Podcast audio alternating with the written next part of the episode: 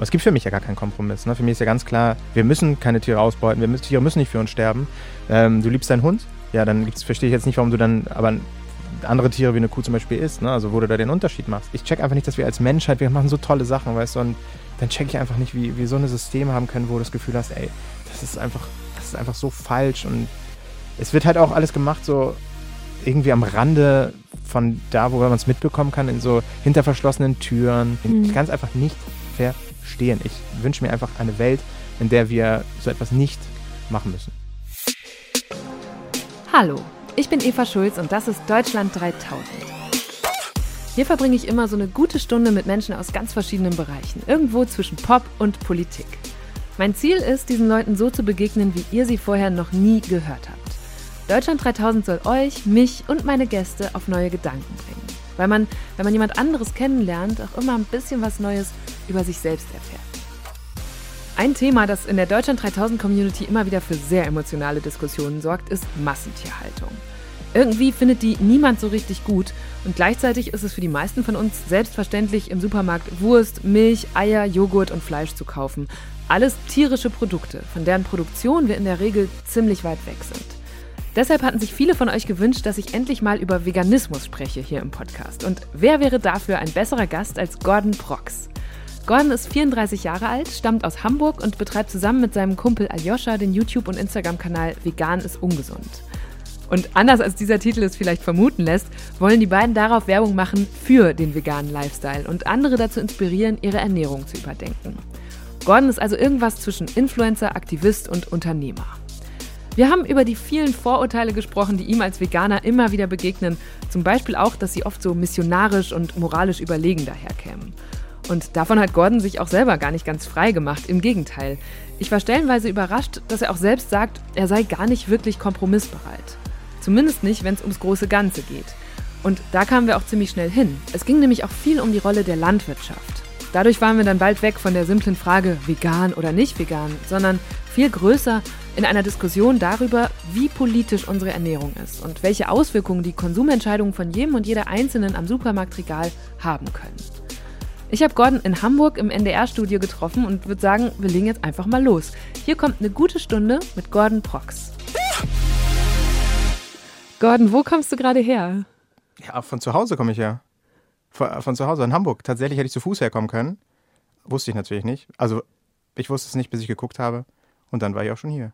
Schön. Ich bin mit dem Zug hierher gekommen von Berlin aus und ich habe mir dann heute Morgen vorgenommen, okay, ich besorge mir ein veganes Frühstück, weil Gordon ist bei mir zu Gast. Und es war tatsächlich gar nicht so leicht. Also ich stand in einem Kiosk oder so einem, so diese typischen Bahnhofs, wir haben hier von allem ein bisschen so den hippen Joghurt und die geilen Sandwiches. Und es war so ein Kühlschrank, der war bestimmt zwei, drei Meter breit und es gab genau eine vegane Option. Wow. Die habe ich dann auch genommen. 5,30 Euro, Gordon. Ja, mega, klar. Ja. Veganismus ist ungesund und teuer, man weiß es. Nee, Quatsch. Ähm, kommt natürlich drauf an, wo warst du? Im weißt Berliner du? Hauptbahnhof. Ich sag jetzt nicht die Marke von dem Laden. Das kann doch nicht sein. Also wahrscheinlich gab es auch günstigere Optionen. Ich war auch ein bisschen kurz dran. Ich konnte nur in den einen Laden gucken. Aber ich habe mich natürlich sofort gefragt, wie machst du das denn, wenn du verreist? Ja, mittlerweile weiß ich ja, wie das ganze Spiel funktioniert. Für mich ist eigentlich super einfach, muss ich sagen. Entweder bereite ich selbst was vor, mache ich eigentlich nie. Also das sage ich immer nur einfach nur, weil es gut anhört. Habe ich noch nie gemacht, irgendwas vorbereitet. Ich stelle mir dich auch gerade so mit der nee, Brotdose im Zug vor. It's gar nicht, not you. Gar nicht. Aber ja. es gibt ja mittlerweile, also ist auf jeden Fall mein Empfinden, so viele Sachen. Also ne, zum Beispiel, darf man hier Marken nennen? Nee, ne? Wenn du viele aufzählst, dann geht's, glaube ich. Ich bin äh, mir nicht sicher. Sind, sind zwei viele? Ja. nee, ähm, also es gibt mittlerweile ja wirklich äh, in Hülle und Fülle überall gibt es Optionen. Also es ist wirklich so, wenn ich am Berliner Hauptbahnhof bin beispielsweise, immer bevor ich einsteige, da werde ich komplett Ausstattung. Ist ja auch die Frage, was hast du für 5,20 Euro bekommen? Hast du eine Sushi-Platte bekommen? Hast du eine Obstplatte bekommen? Nee, das Beides. war so ein Sandwich mit so Olive, Tomate, Avocado. Ja, das hört sich jetzt erstmal 5,20, das hört sich erstmal fair an. Ja, naja. Aber ich habe dann gedacht, boah, wenn ich jetzt hier jeden Morgen das holen würde, dann wäre es natürlich relativ bald einsam. Aber na gut. Die Frage ist ja, wie lange, oder das würde mich jetzt als erstes interessieren, wie lange bist du denn schon vegan? Tatsächlich unterwegs? schon. Es gibt, gab nicht so diesen einen Tag würde ich jetzt erstmal behaupten. Aber ich sage, gefühlt sind so zwischen sechs und sieben Jahren irgendwas. Mhm. Irgendwas dazwischen. Genau. Und ich lebe noch. Also, wenn man das Leben nennen kann. Und, und warum? Manche Leute machen das ja aus gesundheitlichen Gründen, andere wegen der Tiere. Mhm. Also, es fing bei mir auf jeden Fall an ähm, wegen der Tiere. Ne, weil, ich meine, wie die meisten Menschen da draußen geht es mir so, dass ich sage, ich liebe viele Tiere, Hunde beispielsweise, oder finde Lämmer mega süß. Und ähm, irgendwann kam dann mal so der Moment, also ich wusste, so Massentierhaltung ist was, was ich nicht unterstütze. Das ist uncool. Jeder Mensch würde dem, glaube ich, beipflichten. Und dann habe ich mich aber einfach mal auf das Thema eingelassen und habe mir mal so eine Schlachtszene, Haltungsszene angeguckt und dachte so, boah, ey, das, das ist voll nicht was, was ich unterstützen möchte. Ich möchte nicht Teil davon sein. Und dachte immer, ja, durch meinen Konsum, der ist ja auf Bio fokussiert. Und mhm. äh, ich achte ja, wo das habe ich natürlich nie gemacht, habe ich mir aber super verkauft, weil wir Menschen sind Profis darin, uns Sachen zu verkaufen.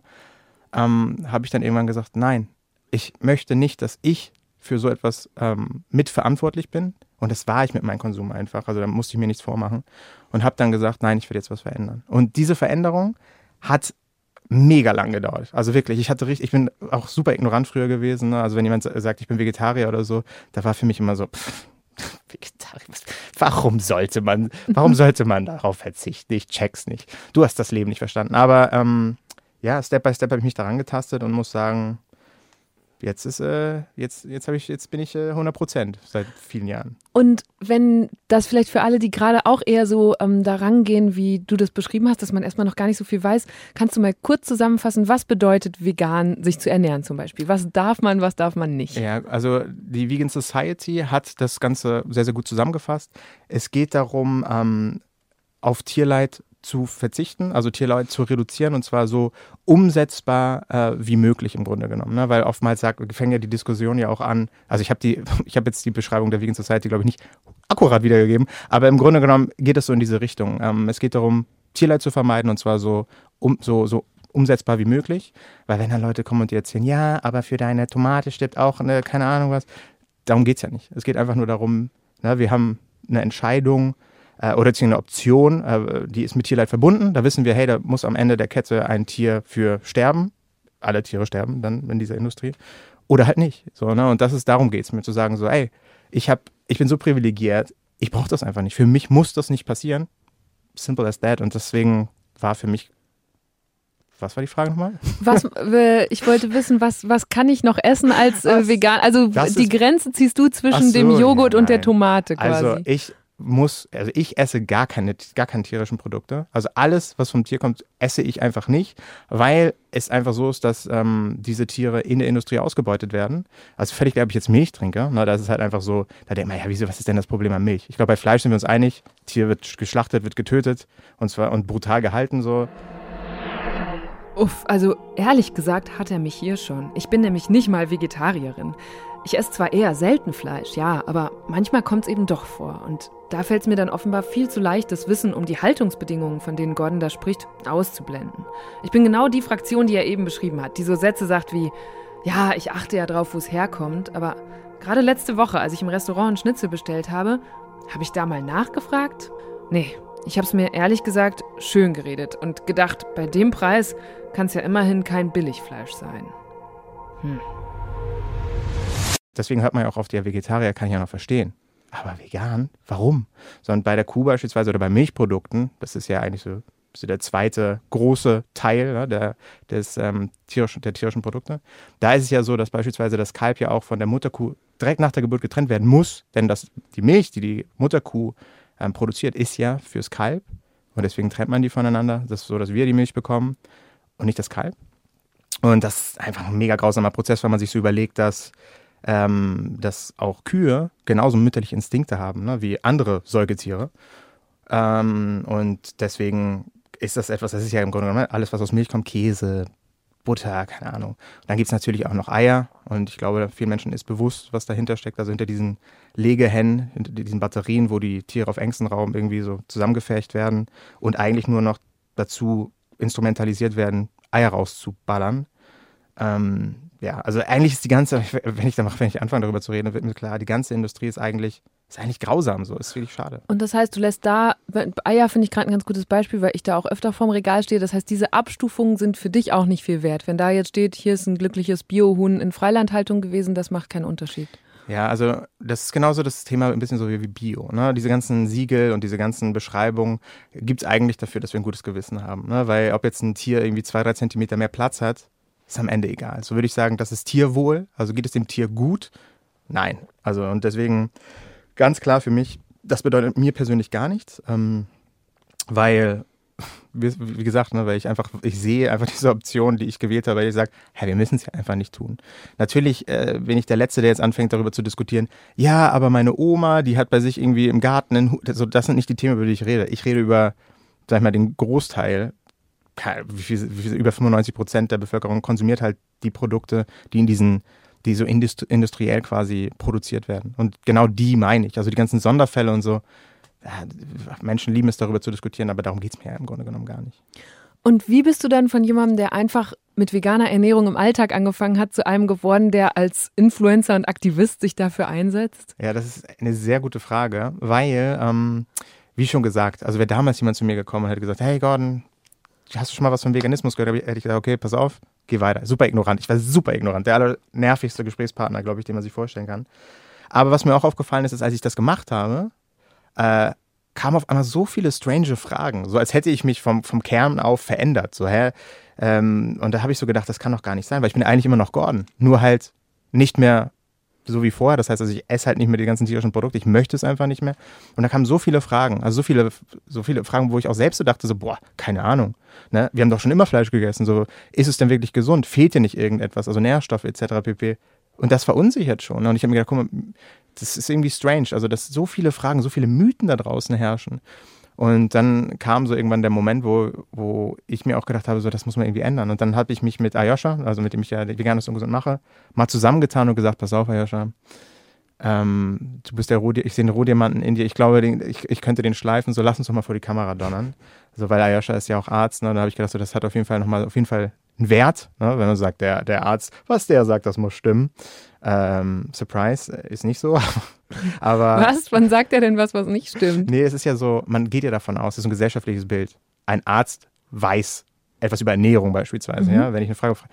Und ähm, für mich hat sich einfach ganz klar gezeigt, auch für ihn selbst, dass das halt auch wieder so etwas ist, Ärzte haben keine Ahnung von Ernährung. Also der hatte keine Ahnung darüber. Also wir haben darüber Videos gemacht, aber es war nicht so, dass er das alles wusste. Also er musste sich das alles, wir mussten uns das alles selbst mhm. beibringen. Und das hat mir auch ein bisschen so ein komisches Gefühl gegeben, weil ich persönlich habe immer gedacht, wenn ich mal ein Thema habe mit Ernährung, frage ich doch meinen Arzt. Aber der Arzt hat in der Regel gar keine Ahnung, also von Ernährung. Wahrscheinlich natürlich versteht er den menschlichen Körper und was da abgeht mit Protein und so, das will ich gar nicht sagen. Aber per se erstmal Ernährung, no. Die meisten. Ne? Also ich spreche jetzt einfach mal so von dem, was ich so mitbekommen habe. Und deswegen haben wir uns gedacht, so, hey, lass uns mal was verändern. So, ne? Weil wir irgendwie ist so schade, wenn man so denkt, hey, das ist irgendwie so ein Missstand, so, ne? Ist irgendwie blöd, dass die Gesellschaft das so ansieht. Wir sind ja eigentlich zwei also, wenn ihr mich sehen würdet, würde ich es, glaube ich, besser nach. Zwei coole Dudes, die, die, die um einfach mal so, so eine sympathische Note nochmal reinzubringen. Nee, wir sind eigentlich zwei so ganz normale Jungs, die so ihr Leben leben und sagen so, hey, wir haben, wir möchten gerne was anders machen, als wir es bisher gemacht haben. Und dann trifft man auf so viel Widerstand, dann haben wir gedacht so, nee, das ändern wir jetzt. Sondern dann haben wir uns vor die Kamera gesetzt und einfach mal losgelegt. Und es war sehr schlecht am Anfang. Aber darum ging es uns auch nicht. Es ging auch nicht darum, irgendwie, äh, wir wollen super viele Leute erreichen und Influencer sein. Darum ging es gar nicht, sondern wir haben einfach gesagt, wir wollen etwas verändern. Einen Missstand, der uns nicht gefällt, wollen wir ändern. Und das hat komischerweise gut, gut, gut funktioniert. Heute haben wir für euch das Überthema mitgebracht. Und zwar B12. B12. Wir, wir machen das doch schon unser ganzes Leben lang Fleisch essen. Also glaubst du, wir haben unser Leben lang falsche Sachen gemacht? Willst du mir das damit sagen? Bin ich jetzt ein schlechter Mensch, weil ich Fleisch esse, willst du mir sagen, oder wie? Wir sind Hackfressen. Mhm. Jetzt habe ich verstanden. Ist richtig gut. Ja. Weil heute, jetzt musst du den Wissen aber erklären. By the way, es ist Sommer und Gordon trägt einen Hoodie. Ey, ganz ehrlich, es regnet draußen. Okay. Wir testen heute Hack.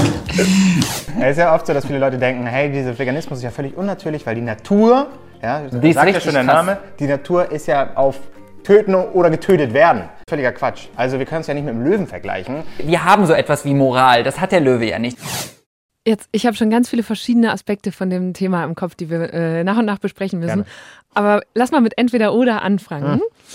Hm. YouTube oder Instagram? Oh Gott, ich sag YouTube einfach.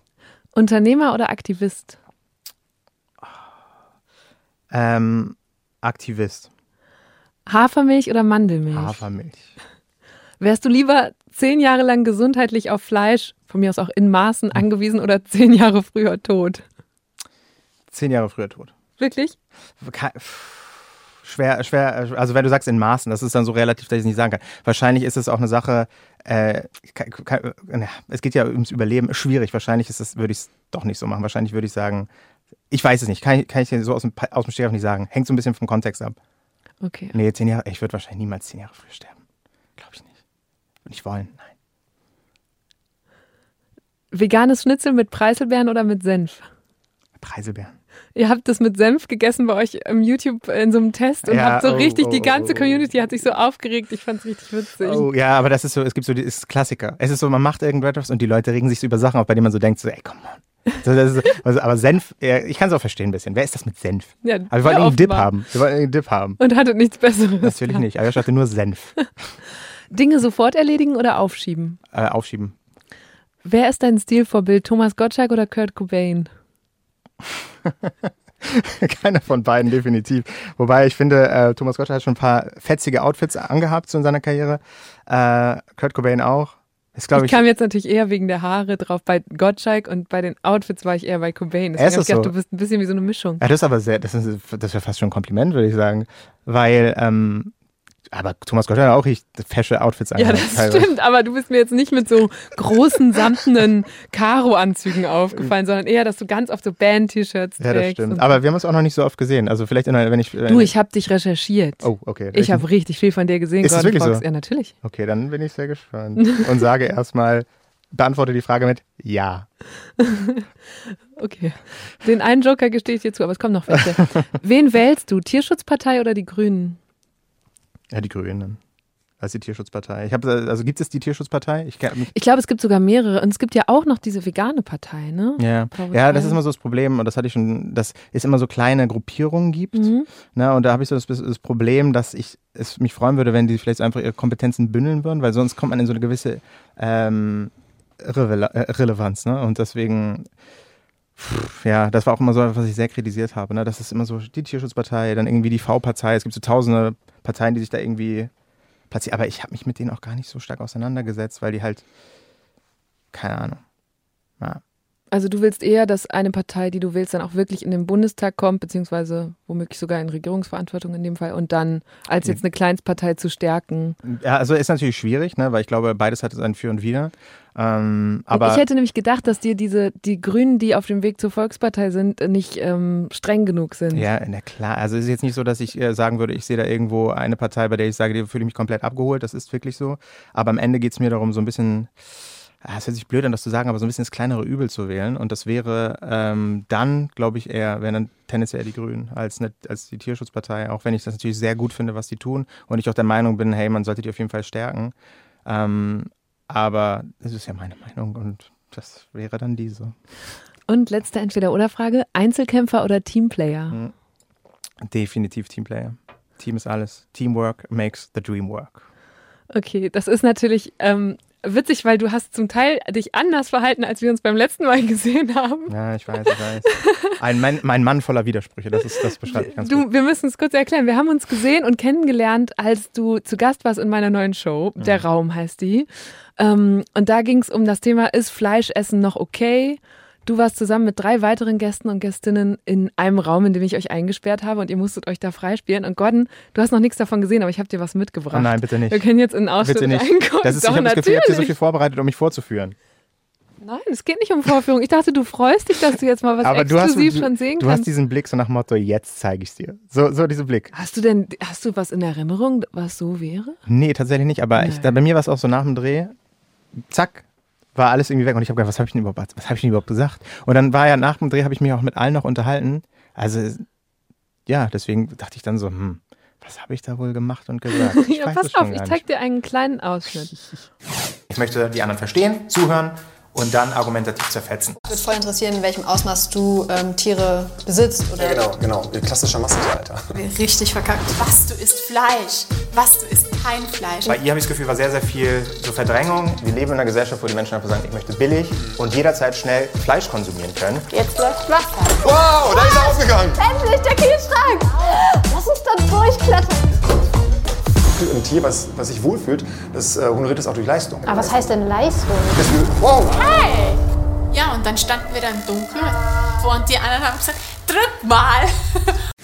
Das ist ja mega Was bringt cool, es gerade wieder hervor bei dir? Oder woran, wie hast du das erlebt? Also ich fand es richtig, richtig cool, ähm, weil ich war kurz danach nochmal in so einer, in so einer Talkrunde und das, was da, das war halt einfach was ganz anderes. Ne? Also es war, ich habe sowas noch nie gemacht. Also ich hab, war noch nie im Escape Room Und da muss ich sagen, auch einfach mit unterschiedlichen Menschen, mit äh, denen man, glaube ich, so im Alltag weniger Kontakt hat, das einfach mal zu machen, war der Hammer. Also, Weil es war ja, also man muss erzählen, da war ein konventioneller Schweinelandwirt dabei, Mhm. Dirk, der selber 3000 Schweine hat. Dann Nicole, eine FDP-Politikerin, die auch in der Landwirtschaft aufgewachsen ist. Und Samira, die wie du sich vegan ernährt und aber mehr so aus der Umweltperspektive argumentiert hat. Also es war auch für mich halt richtig spannend, weil da vier so unterschiedliche Perspektiven auf einmal im Team spielen mussten, um überhaupt aus diesem Raum wieder rauszukommen. Ja, ich fand es wirklich, es hat so, es hat, äh, A, erstmal hat es super viel Spaß gemacht, ne, das muss man erstmal sagen.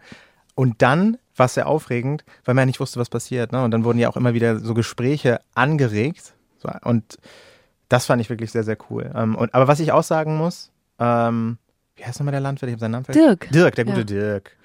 Ähm, Ja, das wurde ganz schön emotional zwischen euch zeitweise. ja, war es so? Ich weiß, es kann mich nicht mehr daran erinnern. Wie gesagt, das sind so Sachen, die ich sofort verdrängt Mhm. habe. Aber mir kam es teilweise auch dann so vor, als wäre es tendenziell auch offen gewesen. Also, ne, ich kenne ja auch so, man kann eine Position einnehmen und sagen so, ja, du siehst das so, ich sehe es so, Punkt. Mhm. Oder man öffnet sich ein bisschen. Ich hatte das Gefühl, dass teilweise da schon auch die ein oder andere Öffnung war. Und das fand ich wirklich sehr, sehr spannend. Und alles in allem war das das Beste, wo ich, glaube ich, bisher mitgemacht habe. Also war es wirklich. Und es liegt, also es, es war einfach, weil es einfach so spielerisch war, es war echt toll. Also. Und da warst du ja aber schon auch sehr ambitioniert unterwegs. Ne? Ich weiß noch, wie du sofort gesagt hast, okay Leute, aber wir wollen das Ding hier jetzt schon Ja. gewinnen. So, das fand ich super witzig, da hast du dich so abgehoben. Ist Deswegen so? auch die Frage vorhin. Ja, stimmt, ich verstehe die Frage auch, aber ganz grundsätzlich äh, auf jeden Fall Team, ne? Aber hier hatte ich schon das, es ging ja auch nur zusammen. Das war ja so, ne, das war so der, der Gedanke. Und wenn ich sage, argumentativ zerfetzen, dann ist es ja, äh, dann ist das für mich nochmal so eine andere Ebene. Ne? Ich sage so, kommen wir als Team, schaffen wir das? Darf man das sagen? Nein. Spoiler. Spo- das- wir, wir, wir, wir piepsen das. Piepst das am besten. Ähm, aber so von dem Gespräch war es mir schon wichtig, dass am Ende klar wird, wenn ein, ein Mensch das sieht und sagt, was dieser Junge da sagt, das finde ich gut. Und fiel es dir denn dann schwer, nicht nur mit Samira, sondern auch mit Dirk und Nicole so an einem Strang zu ziehen da? Ja, das fiel mir schon. Das, also erstmal an einem Strang ziehen, wenn es um die Aufgaben geht, das kriege ich noch hin. Aber alles, was da gesagt wurde, da kann ich einfach nicht an einem Strang ziehen. Weil, ähm, die Fra also ich stelle mir einfach die Frage, was ist so, wenn man an einem Strang zieht, was, was ist da so der Kompromiss? Was ist so die Mitte? Es gibt für mich ja gar keinen Kompromiss. Ne? Für mich ist ja ganz klar, wir müssen keine Tiere ausbeuten, wir müssen, Tiere müssen nicht für uns sterben. Ähm, du liebst deinen Hund? Ja, dann verstehe ich jetzt nicht, warum du dann aber andere Tiere wie eine Kuh zum Beispiel isst, ne? also wo du da den Unterschied machst. Und ähm, die Mitte, beziehungsweise der Kompromiss wäre dann ja einfach zu sagen, ja, okay, dann verändere ich meinen Konsum. So, ne? Und da war jetzt et- nicht etwas, wo ich das Gefühl hatte, so, ja, okay, diese Mitte haben wir irgendwie, haben wir irgendwie angestoßen, sondern an sich ist es dann sowas wie, ja, man muss schon gucken, wo das Fleisch herkommt. Ja, aber wenn ich dann irgendwie um die Ecke. Ja, das wäre gehe, doch ein Kompromiss. Das wäre ein Kompromiss. Also es, es ist ja auch erstmal so, das, was ich sage, ist ja nicht so, du machst, was ich sage. So funktioniert es ja nicht. Ich habe die meiste Zeit meines Lebens Fleisch gegessen. Und deswegen geht es mir nur darum, dass wir darüber reden und dass du für dich eine Entscheidung fällst. Aber mein Problem ist, die Entscheidungen, die wir fällen, sind oftmals, und jetzt spreche ich wieder aus meiner Perspektive, ja, ich achte ja, wo es herkommt. Ich esse ja nur Bio. Aber dann gehe ich irgendwie rüber ins nächste Restaurant und sehe da irgendwas mit Rindfleisch und dann bestelle ich das. So habe ich es auf jeden Fall gemacht. Und das ist dann für mich nicht mehr so, dass man sagt, okay, ich habe, du, ich, ich folge dem, was ich sage, mir ist wichtig, wo das Fleisch herkommt. Ich achte darauf, das mach, sagen wir zu, zu uns, aber wir machen es nicht. So, das, ist, das ist so das Problem, das ich habe. Und ich würde mir mehr wünschen, äh, dass wenn wir sagen, ja, ich setze mich damit aus, wenn ich Fellentscheidung, dass wir dann konsequent wären. Würde ich mir wünschen, aber who am I to judge, ne? Also, Was glaubst du, warum Veganismus so viele Menschen provoziert? Ja, das ist eine sehr gute Frage. Weil es ist wirklich schon ein bisschen tricky, weil du musst dir vorstellen, im Grunde genommen kommt da jemand und erzählt dir, so wie du bisher dein Leben gelebt hast, das ist nicht cool. Ist falsch. So, ist falsch im Sinne von, ähm, das ist äh, ethisch gesehen fragwürdig. So, und ich glaube, äh, das ist natürlich erstmal etwas, was, wenn du in ein Gespräch reingehst, da redest du nicht auf Augenhöhe miteinander, sondern da kommt jemand und sagt dir, guck mal, ich bin richtig Mhm. und du bist falsch. Und das ist ein Problem, weil ähm, so zu kommunizieren bringt ja nichts. Ne? Und deswegen ist es so, dass da so immer eine Abwehrreaktion sofort kommt. Ne? Wenn du mir erzählst, warum ich falsch bin, sage ich dir, nein, bin ich gar nicht, du bist falsch. So, und so kommt man einfach nicht weiter. Und das ist ein bisschen so das große Problem, sage ich mal so. Und deswegen ist es, glaube ich, wichtig, dass wir anfangen, egal bei welchen Themen, ob es jetzt Klima ist, ob es äh, äh, Veganismus ist, dass man anfängt, auf Augenhöhe zu reden, die Menschen versucht abzuholen und nicht zu verurteilen. Denn Verurteilung und ähm, ja, ich sag mal so, wenn man auf unterschiedlichen Ebenen miteinander kommuniziert, das sorgt auf jeden Fall für Ablehnung. Ist auch bei mir auf jeden Fall der Fall. Hast du dich denn selber schon mal dabei erwischt, dass du so ins Missionarische äh, reingefallen bist? Fühlst du dich moralisch überlegen? Ja. Na, also du musst dir vorstellen, ich sage in, in diesem kurzen Clip, den du gezeigt hast, ich werde sie argumentativ zerfetzen. Und ich sage das so als Joke, aber mir ist eigentlich wirklich schon, alle Argumente sind auf meiner Seite. Es sei denn, du sagst, mir ist das alles egal, mir ist Ethik egal. Dann sage ich, ja, okay, aber wie ist es denn mit zukünftigen Generationen? Möchtest du Kinder haben? Möchtest du, dass zukünftige Generationen äh, die gleiche Lebensqualität genießen können wie du? Ja. Ja, okay, dann musst du was verändern. So, Punkt. Und deswegen, ähm, ich sage mal, die Argumente sind auf unserer Seite. Ähm, also die, auf der Seite der Veränderung, sage ich mal, ne? weil ich finde, also das heißt, sich damit auseinandersetzen, seinen Konsum zu hinterfragen und zu verändern. Äh, aber in so einem Gespräch merke ich dann schon so, ne, wenn dann so diese Abfolge ist von, von Ausreden, die man sich selbst so gebaut hat, ne, ja, aber ähm, Fleisch hat uns, der Löwe ist auch, keine Ahnung, was man heutzutage so alles sagt, aber da ist für mich sofort, ne, du sagst so etwas und mir wird sofort quasi so die nächste Tür geöffnet, wo ich sage, ja, okay, nein, so ist es nicht. Erklär mir mal kurz, was du gerade meintest mit den zukünftigen Generationen, weil gerade eben hast du ja gesagt, es geht hier vor allem ums Tierwohl Mhm.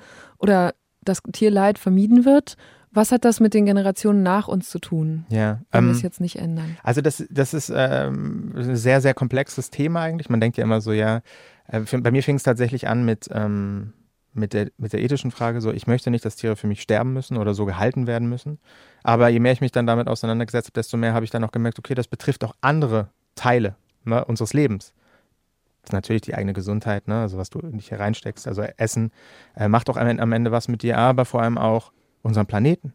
Na, also wenn wir uns zum Beispiel jetzt ähm, die Klimakrise angucken und wenn wir uns einfach überlegen, okay, wir müssen etwas tun. Es gibt äh, immer mehr Menschen auf der Welt, ne, bis zum bis 2045 oder 2050 ähm, sind es 10 Milliarden Menschen, ne, die müssen irgendwie ernährt werden. Der Fleischkonsum steigt in, in Ländern wie China, in Asien, ne, also überproportional. Das heißt, diese Menschen wollen essen. So, ne, und wie soll das passieren? Also wenn der Fleischkonsum steigt, kriegen wir nicht hin. Es gibt ja so, heute schon Menschen, die gehen ins Bett, die haben kein Essen.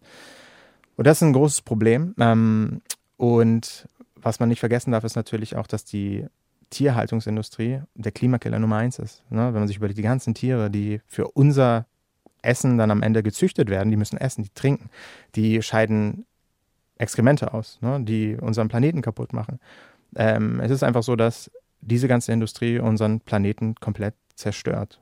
So, und ähm, dementsprechend ist es so, wenn man selbst sich sagt, ich möchte gerne, dass diese Welt erhalten bleibt, dass ich die Welt vielleicht besser verlasse, als ich sie vorgefunden habe, für zukünftige Generationen, dann muss man auf seinem Teller einfach was verändern. Die Zahlen sind tatsächlich der Wahnsinn. Global gesehen ist die Menschheit heute doppelt so viel Fleisch wie noch vor 20 Jahren. Trotzdem ist die Landwirtschaft nicht Klimakiller Nummer eins, wie Gordon gerade sagt. Zumindest nicht, wenn es um CO2-Ausstoß geht. Da sind Kohlekraftwerke, Industrien wie Stahlproduktion oder Zementherstellung und auch der Verkehr immer noch weit vorne. Landwirtschaft ist aber auf jeden Fall unter den Top 5. Das hat unter anderem damit zu tun, dass Nutztiere so viel Futter brauchen. Verfüttert wird zum Beispiel jede Menge Soja, für dessen Anbau in Südamerika Regenwaldgebiete gerodet werden. Ich finde es faszinierend und erschreckend zugleich, sich diese weltweiten Zusammenhänge mal zu verdeutlichen. Zur Wahrheit gehört aber auch, dass Landwirtschaft komplett ohne Nutztiere gerade nicht in großem Maße denkbar ist. Selbst wenn wir gar keine tierischen Produkte mehr zu uns nehmen würden, müsste auf den meisten Getreide- und Gemüsebauernhöfen immer noch mit tierischem Mist gedüngt werden. Es gibt zwar vereinzelt Beispiele komplett vegan wirtschaftender Höfe, auch in Deutschland. Deren Modell ist aber stark standortabhängig, also zum Beispiel von Böden, Klima und so weiter, und stellt LandwirtInnen auch finanziell vor große Herausforderungen. Mm, Du hast ein Unternehmen, das Chips herstellt und äh, ihr werbt mit so Sätzen wie werde mit deinem Konsum Teil unserer Crunchy Revolution und hilf uns, die Welt ein Stück besser zu machen. Und das löst bei mir gerade so ein bisschen so ein Unwohlsein aus, weil ich mal das Gefühl habe, das ist Marketing, das mir weismachen will, ich tue was Gutes einfach durch meinen Konsum. Und das Ja. ist ja ganz oft auch bei veganen Produkten so. Nicht nur bei deinen, sondern dass das direkt da so dran geknüpft wird. Aber ist das cool? Also Nee, ist nur damit ich dann mit gutem Gewissen einkaufen kann, aber kaum, also Ja, also das ist, äh, ich verstehe voll, was du meinst so, ne? Und äh, heutzutage ist, es wandelt sich ja alles. Ne? Das, bedeutet, das bedeutet zum Beispiel auch KonsumentInnen verändern sich. Die suchen heutzutage ja Unternehmen, ne, die nicht nur einfach irgendwie Produkte rausbringen, sondern die wollen wissen, was passiert da eigentlich? Wie transparent ist das Unternehmen? Kann ich mich mit den Werten identifizieren? Was wollen die überhaupt machen? Und bei uns ist es so, ähm, dass wir uns damals die Frage stellen, wenn wir jetzt Lebensmittel, also wir bringen Geschmackserlebnisse aus Lateinamerika nach Europa. Geschmackserlebnis, Mhm. da ist das Wort. Da ist, äh, genau, und das ist nur für, für den Kontext. Ne? Das heißt, mir ist schon bewusst, ich hole quasi etwas aus der südlichen Halbkugel dieses Planeten und bringe das nach Europa. So, ne, da könnte man natürlich, kann man definitiv drüber diskutieren. Ähm, was mir aber wichtig ist oder was uns wichtig ist, ist, dass wir äh, uns überlegen, okay, haben wir irgendwo einen Hebel? Können wir irgendwie dazu beitragen, dass, dass es dem Planeten am Ende oder den, den so, sozialen Impact oder ob wir so einen, so einen, ähm, einen umwelttechnischen haben, können wir da, können wir da was machen? So, und ähm, unser Gedanke war, also wir können es, ne? das ist das Ding. Jeder kann mit, mit Konsum auch was Positives bewirken, also die Konsumgesellschaft will was Gutes nutzen. Die Frage ist nur, was man tut. In unserem Fall ist es ja so, wir arbeiten mit Kleinbauern direkt vor Ort zusammen, ne? und da ist es halt so, es gibt äh, konventionelle Landwirtschaft und die ist eine Katastrophe. Also wenn man sich die mal anschaut, ne, da hast du quasi, jetzt gerade wenn es um, um Chips aus Kochbananen und Maniok gibt, da hast du um so eine, mh, um so Kochbananen hast du so eine Plastikfolie, die ist gefüllt mit Pestiziden da drin. Ne? Dann reift das so in so einen künstlichen Treibhauseffekt quasi vor sich hin. Irgendwann reißt der Bauer das Ding auf, fällt auf den Boden, Pestizide werden freigesetzt und überall liegt Plastik rum und es ist eine Katastrophe. So. Und das Ganze geht halt auch anders. Aber sie machen es, weil halt einfach große Konzerne sagen, ich will das Produkt super schnell und super günstig haben. So, ne? Und ich bezahle ich bezahl super wenig dafür. Davon können die auch gar nicht leben vor Ort. Das heißt, die müssen auf Masse machen. Das ist nicht nachhaltig für den Boden, für das Land. Ähm, ich meine, das ist auch die Amazonas-Region, die Lunge der Erde. Und da haben wir einfach gemerkt, nein, wir können auch ähm, mit Kleinbauern arbeiten, die nachhaltig ihr Land so bewirtschaften wollen, dass es für zukünftige Generationen auch möglich ist, denen ihr Land am Herzen liegt. Und dementsprechend ist es schon so, dass wir sagen, ja, wir arbeiten genau mit dem zusammen, weil wenn die Nachfrage steigt, können wir mit denen einfach noch weiter ausbauen. Das heißt, die sind irgendwann in der Lage, dass vielleicht auch konventionelle umsteigen und sagen, nee, wir wollen biologische Land, wir wollen das nicht mehr so betreiben, wie wir es vorher gemacht haben. Also es verändert schon etwas. Und äh, deswegen sagen wir halt mit dem Konsum tatsächlich auch etwas Gutes tun. Ähm, am Ende ist natürlich die Frage, was steckt dahinter? Es wird super viel Greenwashing betrieben, mir ist das alles bewusst. Aber ich glaube, mh, gerade heutzutage, so als junges Startup, kannst du es einfach nicht mehr erlauben, kein Unternehmen zu haben, das dem Planeten oder sag ich mal, oder sozial irgendeinen Unterschied macht. Und das versuchen wir. Ne? Denn jetzt sind es gerade Chips, da kommen auch noch andere tolle Sachen. Und ähm, ja, mit jeder Sache versuchen wir halt irgendeinen positiven äh, Mehrwert zu liefern. Ja, ich glaube, mein Gedanke dahinter, wenn ich mir mich im Supermarkt vor diesem Chipsregal vorstelle, war so, mache ich es mir nicht zu leicht, wenn ich einfach sage, ja, ich habe jetzt den Bio-Apfel gekauft oder die regionale Hafermilch, die es ja, glaube ich, inzwischen auch gibt. Ähm, ist das, der, ist das der Hebel oder gibt es nicht noch viel längere Hebel, an denen nicht nur du als Unternehmer, sondern auch ich als Eva äh, ohne Firma sitzen könnte? So, ne, manchmal ist dann so der Konsum und dann denkt man, ja, habe ich jetzt wieder was Gutes Klar. gemacht? Und das war's. Bin ich, bin ich komplett bei dir? Und die Frage kann ich dir beantworten, nein, es ist natürlich nicht so. Ne? Ähm, äh, ich glaube, am Ende ist es auch nicht eine Sache. So, ne? Es ist jetzt nicht so, ja, du, ich mach's das, deswegen muss ich nichts anderes machen. Sondern ich glaube, man muss sich einfach viel mehr bewusst machen, welche Auswirkungen persönliche Entscheidungen haben. Egal, ob es jetzt beim Einkauf ist, ob es jetzt beim Essen ist. Ähm, bei mir ist es auch schon, wenn du mit anderen Menschen interagierst, was für Auswirkungen das haben kann. Wenn wir über Mobbing reden oder wenn wir darüber reden, wie wir, wenn ich zum Beispiel als Unternehmer sage, was möchte ich gerne für ein Unternehmen haben, wie soll es den MitarbeiterInnen dort gehen, es geht einfach darum, sich viel mehr mit seiner Umgebung auseinanderzusetzen und zu fragen, welche Möglichkeiten habe ich, um die Welt besser zu machen. So ich, das ist, das ist mir auch aufgefallen, das ist so die Sache, die mich mega erfüllt. Einfach das Gefühl zu haben, einen positiven Einfluss auf Leben zu haben, also auf, auf Menschen zu haben, auf andere Lebewesen zu haben. Ich fühle mich, das, das fühlt sich einfach unglaublich gut für mich an. Und äh, deswegen, um die Frage zu beantworten, nein, es ist nicht nur der eine Schritt, es sind so viele. Und es muss nicht immer nur das eine sein. Es ist jetzt nicht so, dass ich sage, ja, ähm, ich, ich äh, mache jetzt aber schon, ich kümmere mich jetzt schon, dass ich kein Plastik konsumiere. So, das, das, das, darum geht's ja gar nicht. Es muss nicht mehr nur eine Sache sein und es muss nicht immer alles 100% perfekt sein. Aber äh, wir haben alle Informationen, wir sind hier auf jeden Fall bei uns äh, zu Lande. Die, viele Leute sind sehr privilegiert und die sollten sie einfach die Chance auch nutzen, sich zu überlegen, wie gehe ich mit meinen Menschen, mit meinen Mitmenschen eigentlich um? Wie gehe ich, äh, keine Ahnung, mit Lebewesen um? Wie gehe ich äh, im Supermarkt einkaufen? All diese Sachen, das sind einfach Sachen, mit denen man sich mal gerne auseinandersetzen sollte. Das finde ich toll, dass wir das können und dürfen, viele. Wie findet man eine Lockerheit damit? Ich habe das Gefühl, das beschäftigt mich so seit ein paar Jahren und jetzt neulich wurde mir das in der Vorbereitung nochmal klar, dass wir inzwischen auch so als Generation viel mehr wissen über, du hast gerade gesagt, Privilegien, darüber, wie ähm, alles in so einer globalen Wirtschaft hergestellt wird. Und eigentlich, wenn man sich das vergegenwärtigt, muss man permanent ein schlechtes Gewissen haben. Ne? Und ich glaube, auch das, deswegen ist äh, Veganismus als ein Beispiel auch für viele Leute so provokant, weil sie wissen, boah, wenn ich mich damit jetzt näher auseinandersetze, dann könnte es sein, dass ich ganz viele Dinge moralisch an mir in Frage stelle und Gott, oh Gott, was macht das dann mit meinem Leben? Ähm, Wie findet man eine Lockerheit mit diesem Wissen, das Ja. wir haben? Ich glaube, äh, es sind so zwei Sachen. Zum einen haben wir alle, also du, Eva und ich, die Möglichkeit, unseren Beitrag zu leisten, dass es anderen nicht so schlimm geht. Also und zwar, indem man halt den Leuten nicht das Gefühl gibt, du musst hier von 0 auf 100 musst du dein ganzes Leben verändern. Wenn ich zu jemandem gehe und sage, guck dir mal deinen Kühlschrank an. So, und jetzt mach die Augen zu und jetzt ist der Kühlschrank auf einmal vegan. Viel Spaß, ciao. So, ne, die Leute, da, da kannst du niemanden mit abholen. Also jemanden zu sagen, pass auf, es geht nicht darum, perfekt zu sein, es geht darum, dich Themen anzunähern. Und niemand erwartet, dass du perfekt bist. Und das ist das, was ich meine wenn, mit, äh, mit dir und mich, dass wir vielleicht auch viel mehr auf Leute zugehen müssen und sagen müssen, es gibt nicht Schubladen, du bist nicht vegan oder nicht vegan und sonst bist du gar nichts, sondern hey, ich reiche dir die Hand und äh, zeige dir, dass es gar nicht so schwierig ist bei dem Thema oder vielleicht auch bei dem Thema. Weil ähm, heutzutage sind super viele Themen mega Vogue. Also es ist halt einfach so eine, es werden, wird super viel über verschiedene, und ich finde das super wichtig. Ich liebe es, über Gendern zu sprechen. Ich liebe es, über, über Sexualität zu sprechen, über Veganismus, über Rassismus. Das sind alles super wichtige Themen, die wir viel mehr diskutieren müssen. Aber Leute haben einfach Angst, überall was falsch zu machen und äh, Sachen nicht gerecht zu werden. Und ich glaube einfach, da haben wir ähm, als Menschen in dieser Gesellschaft die große Chance, Leute abzuholen, Leuten ein Gefühl zu geben, setz dich damit auseinander. Man darf auch Fehler machen. Das gehört dazu. Ja, ähm, so, es geht nicht darum, alles perfekt zu machen. Und wenn jemand zu mir sagt, Gordon, ich möchte es mir gerne mal ausprobieren, ich mach, jetzt mal Vegeta ich bin jetzt mal Vegetarier, dann sage ich, hey, mega geil. Also großartig. Wenn du Fragen hast, melde dich gerne. Wenn du irgendwas, so, das ist das, was ich meine. Die Leute einfach die Hand zu reichen. So, das ist etwas, was mir sehr, sehr stark fehlt. Wir neigen dazu, zu verurteilen und zu verdammen und zu sagen, ich bin besser als du. Und es sind so viele Themen einfach, die, wo ich, die mich gerade so krass beschäftigen. Und ähm, ja, wir, ich, ich habe manchmal auch das Gefühl, gerade bei diesem Thema Mobbing, ich weiß auch nicht, das ist auch ein Thema, das mich echt krass beschäftigt, Mobbing. Und da geht es ja auch darum, oder lästern, man redet halt über andere, um sich selbst besser zu machen. Und wir müssen weg davon. Wir müssen weg davon, das Gefühl zu haben, wir sind besser als andere, auch wenn wir als VeganerInnen in der Lage sind, Menschen argumentativ zu zerfetzen. Ja, lass uns doch noch mal kurz auf einen Bereich kommen, der mich bei Deutschland 3000 immer wieder beschäftigt, nämlich auf die Landwirtschaft und wie die mit deinen Themen zusammenhängt.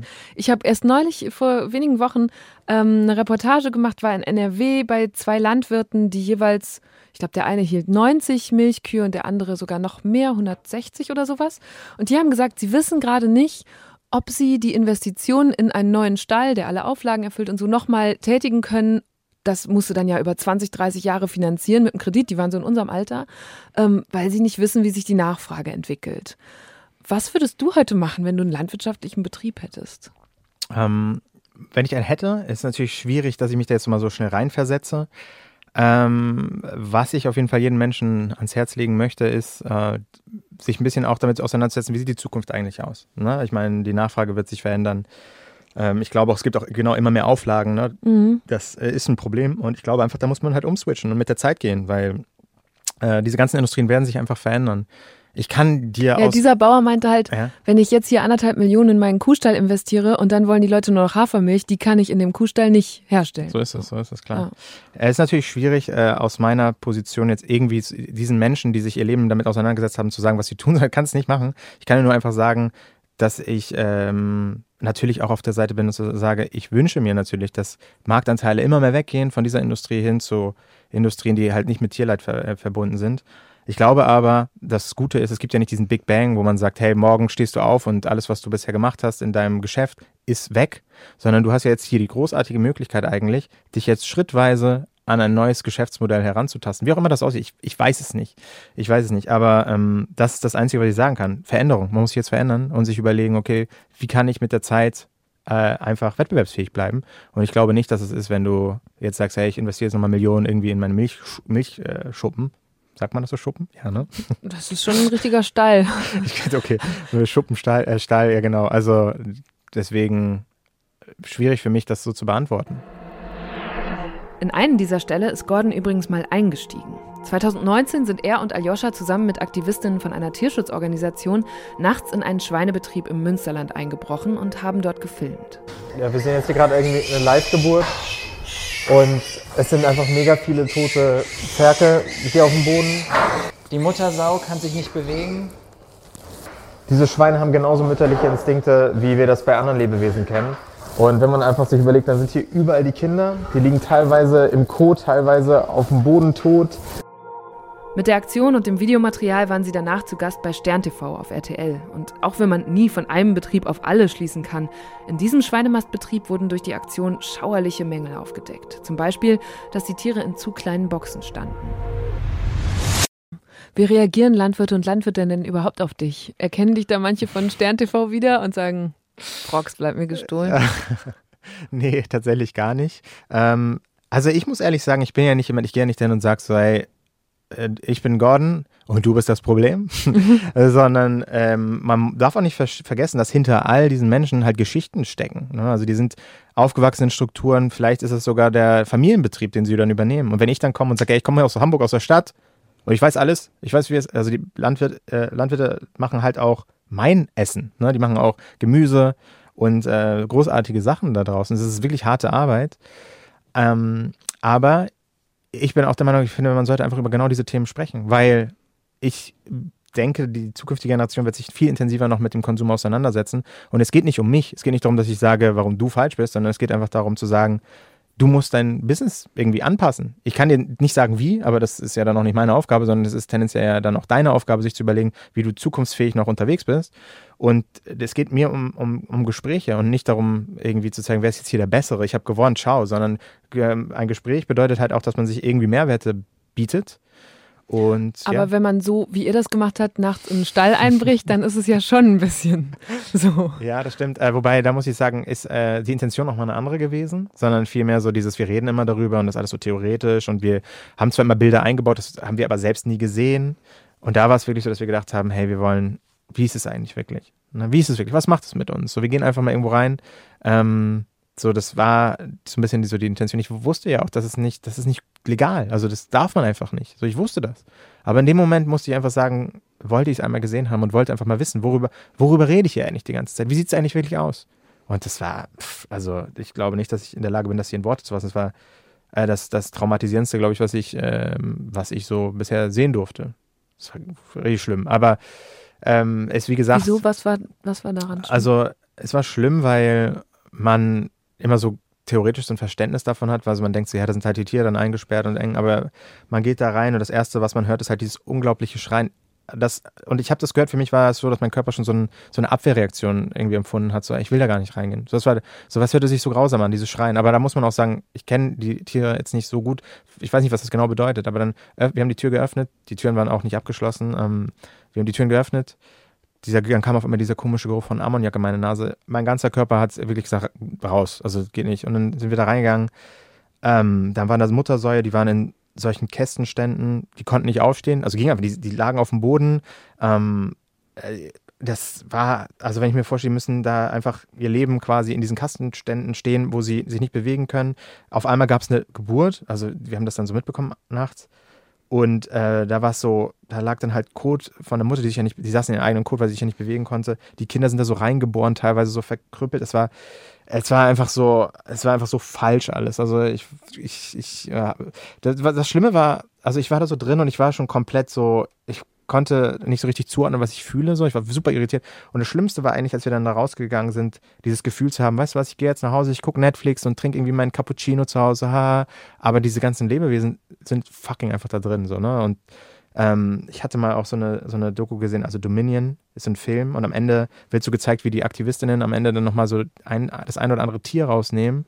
Und das war das vom Film, was mich ja, glaube ich, am meisten äh, was mich am traurigsten gemacht hat irgendwie, weil ich so gedacht habe, ey krass, da sind so tausende Tiere, weißt du, und die nehmen ein so ein Tier mit, sodass jetzt ihr Leben, so sein Leben weiterleben wird.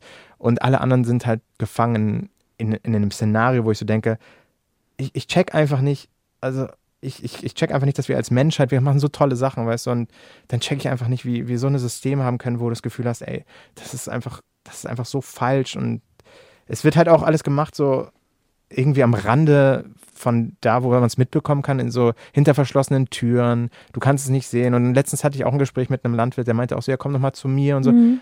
Ja, ja, ich, ja, ich finde es, aber es ist, also egal wie du es gemacht hättest, es wäre nicht, es wäre niemals gewesen. Also ich meine, klar, es war nachts und so, ich weiß es, aber es gibt kein Szenario, wo ich sagen würde, ja, normal. Das, das, das kann ich, mhm. ich kann es einfach nicht verstehen. Ich wünsche mir einfach eine Welt, in der wir so etwas nicht machen müssen. Das war ja auch, ähm, der Landwirt, den du gerade erwähnt, so ähnlich lief auch die Diskussion im Raum. Da Mhm. könnten wir auch noch mal kurz reingucken, Sehr wenn gerne, du willst. Ich bin ich, äh, Feuer und Flamme. Willst du vielleicht auch mal erzählen, dass du die Schweinemast gestürmt und da Kameras installiert hast? Ah ja, genau. Das habe ich tatsächlich gemacht. Äh, Und zwar sind wir mit einer Tierschutzorganisation quasi da reingegangen. Die haben dann da Kameras und so angebracht und wir haben daraus ein Video gemacht. Das ist nicht in Ordnung, in einen Stall einzubrechen, genauso wenig wie ich in eine Wohnung einbreche. Also ich bin da reingegangen und das war für mich so das traumatisierendste Erlebnis. Jetzt muss man natürlich dazu sagen, ich komme aus der Stadt. Für mich ist natürlich was anderes, weißt du, wenn ich sowas sehe, als wenn du so etwas siehst. Natürlich, ne? Weil wir, ganz, fehlt der, Hin- letztendlich fehlt dir ja der Hintergrund Genau, dazu. äh, Und wahrscheinlich wart ihr nicht über Tag drin, oder? wir waren nachts drin, genau. Mhm, genau. Und Das es war war- halt war- alles, ne? also der Geruch, das, Ja, ja, das zu sehen und so, das hat äh, auf jeden Fall, und ich kann mir beim besten Willen nicht vorstellen, dass irgendjemand sagt so, hey, genau das will ich. Und mir ist es nämlich selber auch schon mal passiert, dass äh, nachts einmal jemand vor mir stand. Bei uns ist es so, dass wir alle drei Wochen werden bei uns die Ferkel geboren, so ungefähr. Und dann bin ich über den Hof gelaufen und auf einmal stand jemand vor mir. Da fühlt man sich in diesem Moment erstmal richtig scheiße, definitiv. Es ist illegal, Punkt. Da brauchen wir überhaupt nicht drüber diskutieren, aber ich finde es trotzdem wichtig, dass es mal gemacht wird. Das soll jetzt nicht jeden Tag passieren, aber das ist einfach mal, dass man das sieht, ohne dass du mich da jetzt reinführst, weil es macht einfach einen Unterschied. Und das würdest, also du würdest ja nicht sagen, ja hey, äh, komm vorbei äh, und film da nachts und ich gehe weg, oder? Würdest du es machen? Kannst du gerne machen. Wie begegnest du dem? Weil natürlich ich als Journalistin zum Beispiel denke auch, das würde ich nie machen. Ich würde nie unangemeldet da äh, im Finstern reingehen. Und ich habe ja nun schon mehrere Bauernhöfe besucht und die haben wir jetzt auch nicht uns von irgendeinem Lobbyverband vermitteln lassen, dann haben wir uns selber rausgesucht und da sah es nie so aus wie bei dem, wo ihr wart. Und deswegen bin ich selber immer ganz verunsichert, weil ich mir denke, okay, ja, auch das ist offenbar, das, was ihr gefunden habt, ist offenbar auch eine Situation, die in Deutschland stattfindet. Aber es wird angeprangert auf eine Weise, wo ich denke, okay, viele andere erfüllen aber diese Auflagen, die du auch kritisierst. Das kann ich auch nachvollziehen, aus was für Gründen. Aber es ist dann, ne, das sind dann so Extreme. Ja, das stimmt. Ähm, pass auf, das finde ich sehr spannend, was du sagst. Also auf der einen Seite, das war dieses ganze Gespräch immer über ist legal, illegal, so Mhm. kann man ganz schnell abkürzen, so ist illegal. Was Habt ihr da eigentlich irgendwelche rechtlichen also, Konsequenzen gehabt? Wir, es, ähm, unsere Personalien wurden aufgenommen, weil wir waren ja noch mal da auf so einer Demo und da kam die Polizei, hat Personalien aufgenommen. War sehr wahrscheinlich, dass sie Anzeige erstatten. Haben sie aber nicht gemacht, weil sie natürlich auch dachten, hey, wenn wir das jetzt machen, dann schlachten die Mhm. noch weiter aus das Thema. Ausschlachten, Ja, ist ein gutes ich auch Wort in diesem. Kontext. Aber ähm, also dementsprechend haben sie am Ende das nicht getan. Ist okay, aber hätte jetzt kein Problem gehabt, wenn es gewesen wäre, weil es war illegal, dessen war ich mir bewusst. Und ich finde es bei diesem ganzen Thema, du hast es auch gerade gesagt, sehr, sehr spannend, dieses ganze Thema, was ist legal, was ist illegal. Diese Bilder, die wir da gemacht haben, sind legal. Also das ist jetzt nicht so, dass diese Haltebedingungen, Mhm. wenn ich erzähle, was ich da gesehen habe, diese Kastenstände, ähm, wenn, wenn ich davon erzähle, das ist nicht illegal, das ist alles legal. So, ne? Das Einzige, was illegal war, waren so ein paar Sachen, die dann heimlich nachts auf oder wurden Kameras dann von der Tierrechtsorganisation ähm, platziert, also von den Aktivistinnen, nicht von uns. Und sie haben dann Sachen aufgedeckt, die illegal waren. Aber darum ging es ja gar nicht. Es ging einfach darum, das einfach mal gesehen zu haben, wo das Fleisch, das wir jeden Tag konsumieren, wo das herkommt. Und das war alles legal. Und das war das, was mich so abgefuckt hat, wo ich so dachte, das kann nicht sein. Ähm, und ich glaube auch, dass es, es gibt natürlich von bis. Ja, es war jetzt nicht so, dass das der Hof war, wo wir gesagt haben, der ist besonders schlimm, da gehen wir jetzt hin. Ähm, Ja, sondern, das habe ich mich gefragt. Nee, das war tatsächlich so, dass da eine, so ein Rechercheteam vorher unterwegs war und gesagt hat, pass auf, das ist ein bisschen außerhalb, die schließen die Tür nicht ab, weil es, ähm, da ist es halt einfach so, die müssen da morgens hin, abends hin, die schließen da nicht die Türen auf und zu, die waren einfach Mhm. da geöffnet. So, das war ein Betrieb, der, der, keine Ahnung, der dann halt einfach irgendwie gepasst hat, war nicht so weit weg. Das hat einfach alles gepasst, so war, ähm, und deswegen sind wir, da, sind wir dann dahin gegangen, aber ich war ja vorher noch nie drin, gab, ich habe noch nie Aufnahmen davon gesehen oder so. Waren wir da drin? Die Aktivistinnen meinten auch so, das ist für diesen Standardhof bei denen so gewesen. Haben die zu uns gesagt, ne? Ich kann nur das wiedergeben, was sie gesagt haben. Und ich glaube auch, dass es bestimmt hier oder da mal vielleicht einen anderen, klar gibt's das, aber grundsätzlich, das Thema grundsätzlich, mir geht's einfach darum, wenn irgendjemand das sieht und sagt, ich kann mir einfach nicht vorstellen, also so beim, beim dass, dass man sagt, so ja, das feiere ich voll ab, so wie das hier läuft. Kann ich mir einfach nicht vorstellen. Und Mhm. deswegen denke ich mir halt so, ja, okay, aber wenn das so ist, dann müssen wir handeln. Dann müssen wir was machen. Und das wäre dann halt einfach Konsum zu verändern. So, und da, da, du merkst immer wieder, dass das einfach, worum es mir geht. Um die Veränderung des Konsums. So, Achtung, jetzt kommt eine Phrase, die man in diesem Zusammenhang zugegeben ganz oft hört. Wir haben halt auch den Bezug zur Herstellung unseres Essens verloren. Die allermeisten von uns waren nie auf einem Bauernhof oder gar einem Schlachtbetrieb, um sich mal anzugucken, wie unsere Lebensmittel da produziert werden. Stattdessen kriegen wir seit klein auf die Scheibe Mortadella über die Theke gereicht. Alles schmeckt lecker, alles ist immer verfügbar. Das ist für uns selbstverständlich. Und das meine ich jetzt gar nicht moralisch, das kann man ja auch umgekehrt Gordon vorwerfen. Dass er in seinem urbanen Startup-Alltag eben auch nicht regelmäßig mit Tieren zu tun hat und es sich da jetzt mit seiner, ja, wie er selbst sagt, kompromisslosen Haltung auch wieder leicht macht. Nein, was ich mich frage ist, wie können wir in dieser globalisierten und hochtechnologisierten Zeit einen neuen Bezug zu unserem Essen bekommen? Einen, der es uns einerseits natürlich weiter genießen lässt und uns andererseits bewusst macht, was die realen, aber auch die ökologischen und sozialen Kosten sind. Jetzt ist ja bald Bundestagswahl. Mhm.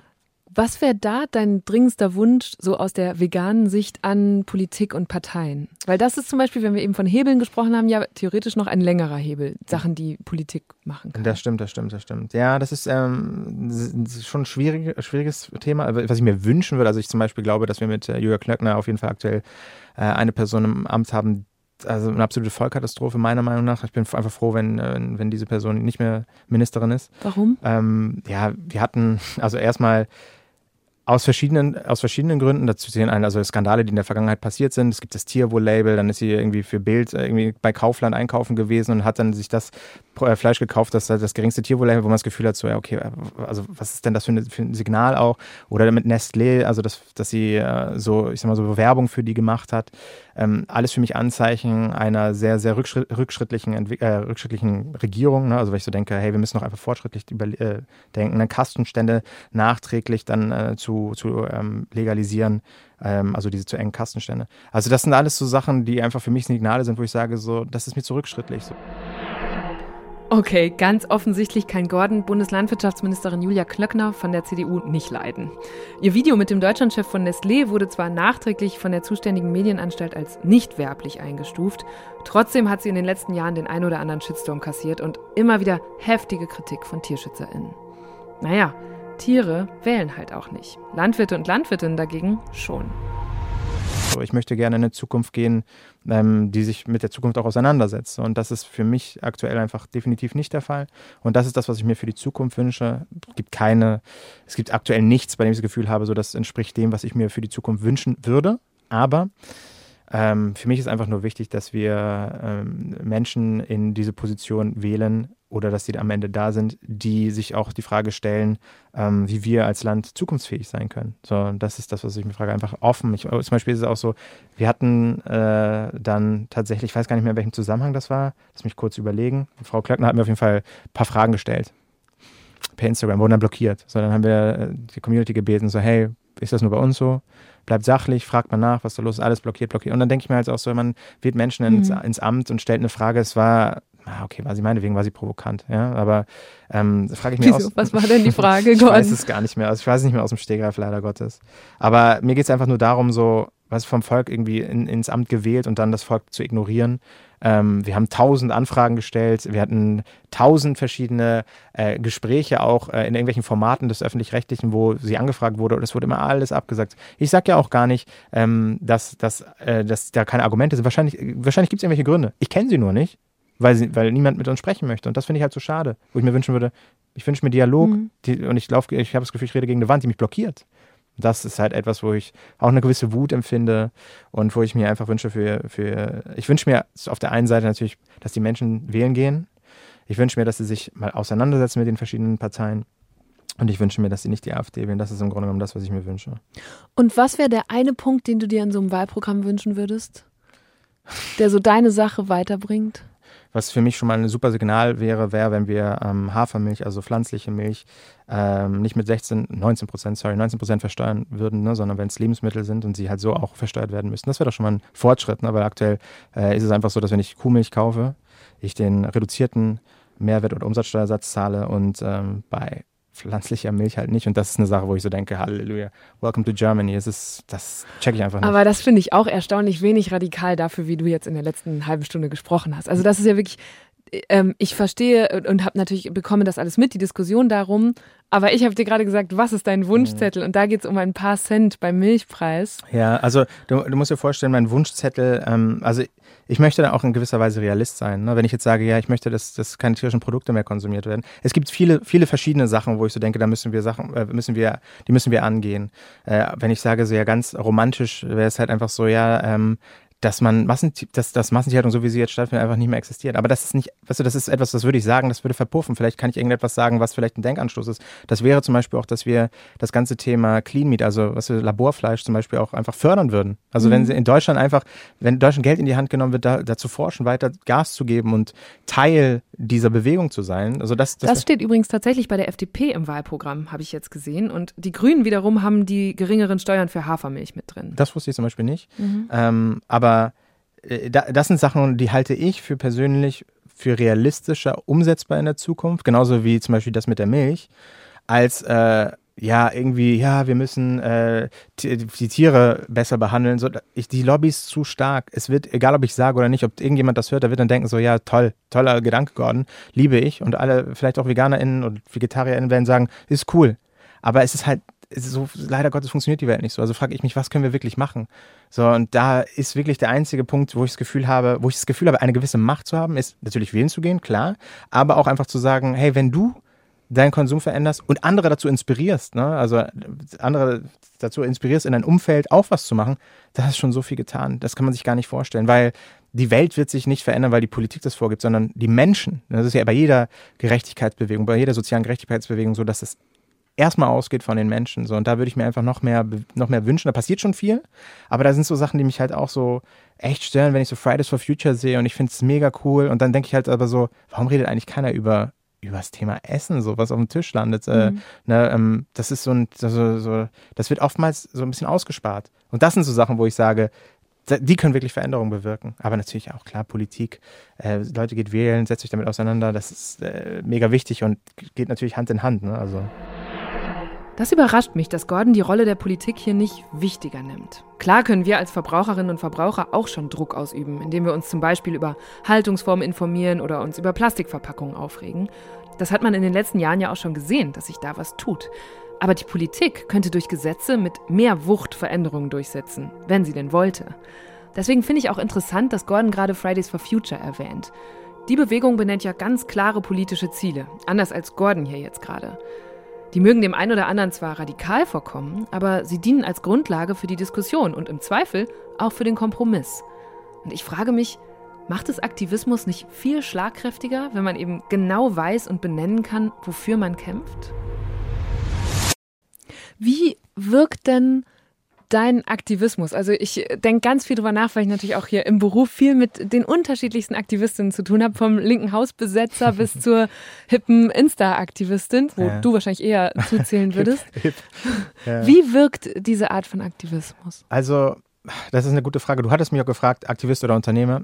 Ich habe manchmal das Gefühl, so, ey, für mich ist es alles das Gleiche. Ne? Also Aktivist geht's, mir geht es einfach nur darum, Menschen irgendwie zu inspirieren. Ähm, und da ist äh, das Wort Aktivist bedeutet ja so viel. Ne? Jeder Mensch stellt sich da was anderes vor. Ist das irgendjemand, der nackt auf die Straße läuft und mit Farbe rumwirft und Oder ins Fußballstadion. Ins Fußballstadion, genau. So ist man, das ich finde es irgendwie schön, einfach das Gefühl zu haben, so sei dir dessen bewusst, dass du andere Menschen beeinflussen kannst, inspirieren kannst, manipulieren kannst, meinetwegen auch, ähm, wie du es halt sehen möchtest.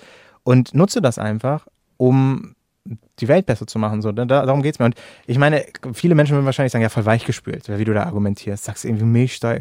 Ich, ich, ich persönlich glaube, und das ist halt einfach nur meine Erfahrung, dass ich Menschen tendenziell eher so abholen kann, wenn ich versuche, ähm, denen nicht zu sagen, was sie tun oder lassen sollen, sondern einfach sage so, hey, wusstest du eigentlich, welche Macht du selbst hast über dein eigenes Leben, über andere Leben? Und ich glaube, das, ähm, das funktioniert gut. Ernsthaft. Ich glaube, es funktioniert gut. Ähm, Punkt. Ich glaube, es funktioniert. Also meine Erfahrungen sind großartig, muss ich sagen, bisher.